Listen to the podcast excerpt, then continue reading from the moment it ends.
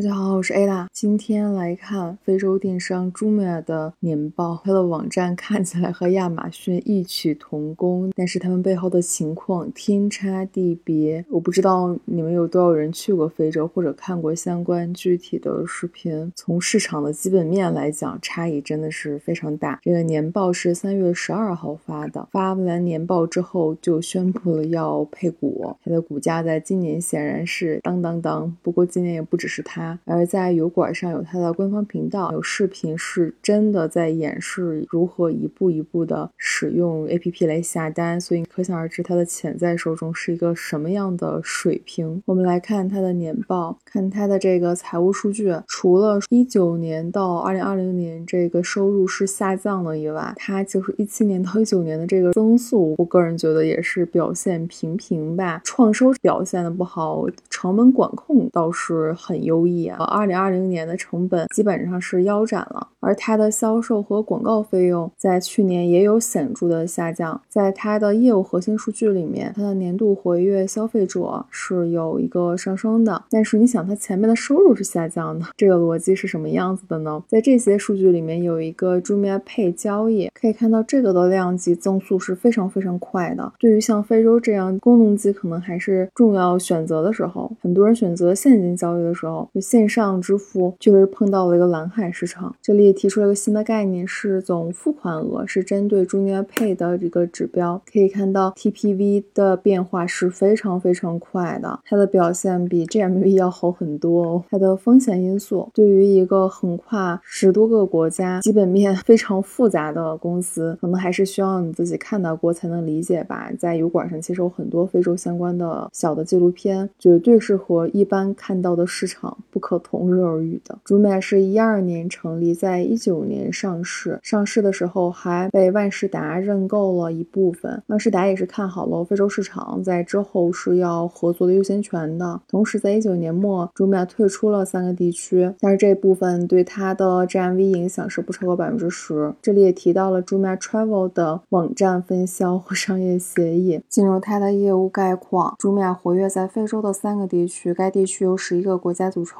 这些国家的 GDP 占超非洲 GDP 的百分之七十，而它涵盖的业务大家都耳熟能详了，电商买卖东西。后面有给一个销售商品的品类划分，这个电子占比很小啊。另外还有 Jumia Food 为餐馆、杂货店、便利店送货服务，这是闪送呢还是美团呢？还有刚才提到的 Jumia Pay 可以包括水电费支付而什么之类的，还有金融服务、小额贷款、储蓄。产品，但是这些服务就不是它十一个国家都有，然后还有自己的物流，因为非洲物流本身就是高度分散，而且很多国家可能因为发展的问题，并没有知名的物流公司，这个差异非常大，完全不能用国内想的事情来考虑了。而且许多非洲人居住的地方是缺乏明确地址的，而物流公司本身因为它的市场表现回报不好的话，单独做物流投资的就会少，就是恶性循环了。而珠满物流流。是由三百多个物流合作伙伴、一个专有的交付车队组成，超过一百个供卖方的卸货站，以及一千一百多个消费者的接送站。你这个数字，如果你联想国内的快递点的话，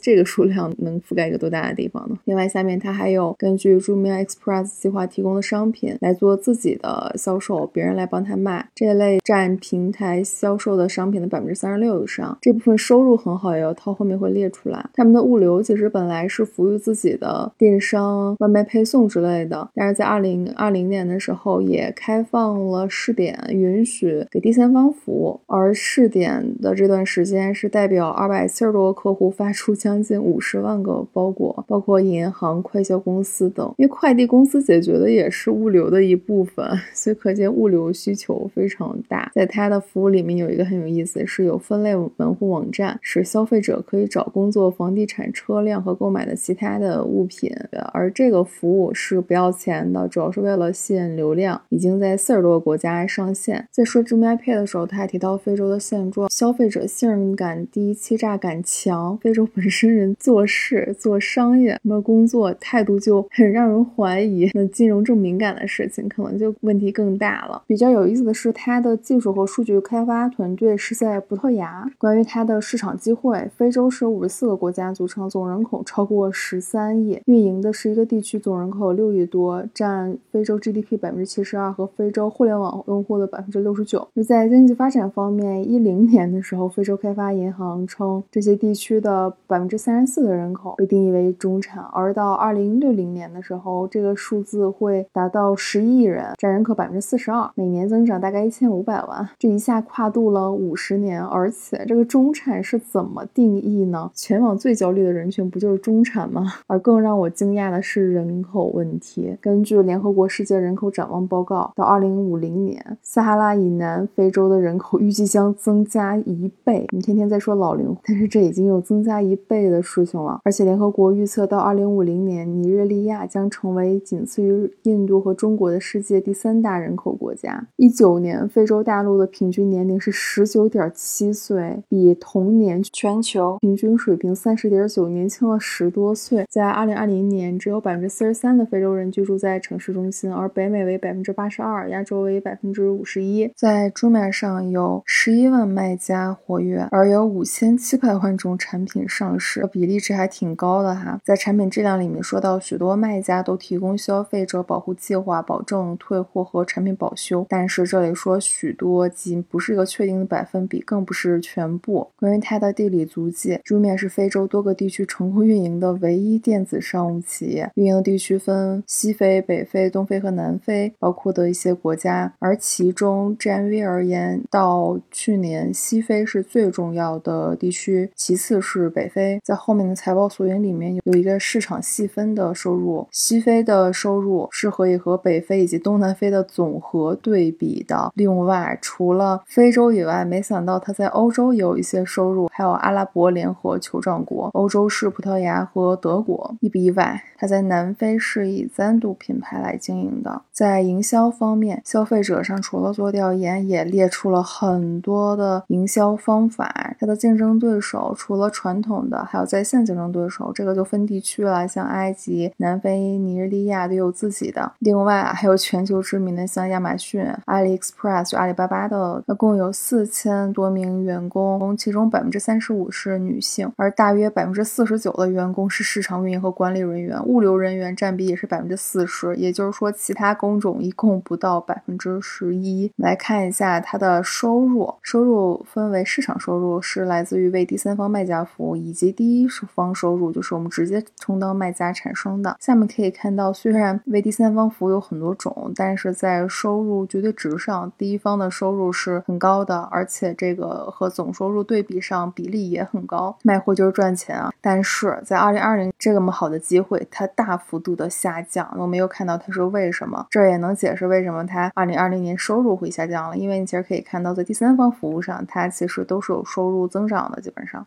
而他们的活跃用户是从一九年到二零年增长了七十万，这个数字其实并不高。它下面也说到，消费者获取的速度和重新参与的程度。往往和销售与广告有直接的关系。它从一八年到二零二零年，这个钱一直在降低，可以说是提高了它的钱的使用效率吧，就成本管控。而关于退货，因为很多是付到付款，它到了之后可能找不到人，就是地址不明不白嘛，前面说的，所以退货率可能就会比较高。这个比例它也没有写，这里给了每个季度 GMV 可以观察。虽然一八到一九年收入有增长，但是它增长更明显的应该是毛利率。大概算一下这个比率，每一个季度都是这样的，而一九年到二零二零年就更明显了，因为它的 GMV 是下降的，但是它的毛利率是上升的，所以它确实在各种去调整自己的成本管控吧。说到大流行以及石油价格下跌，可能在短期和中期构成重大的宏观经济挑战。现在每天都在说印度怎么样，但是不知道非洲怎么样，因为它的环境也非常的差呀。在财报索引里面给出了关于 Jumia 比较重要业务的货币对欧元。的汇率，这期就到这里，我们下期见。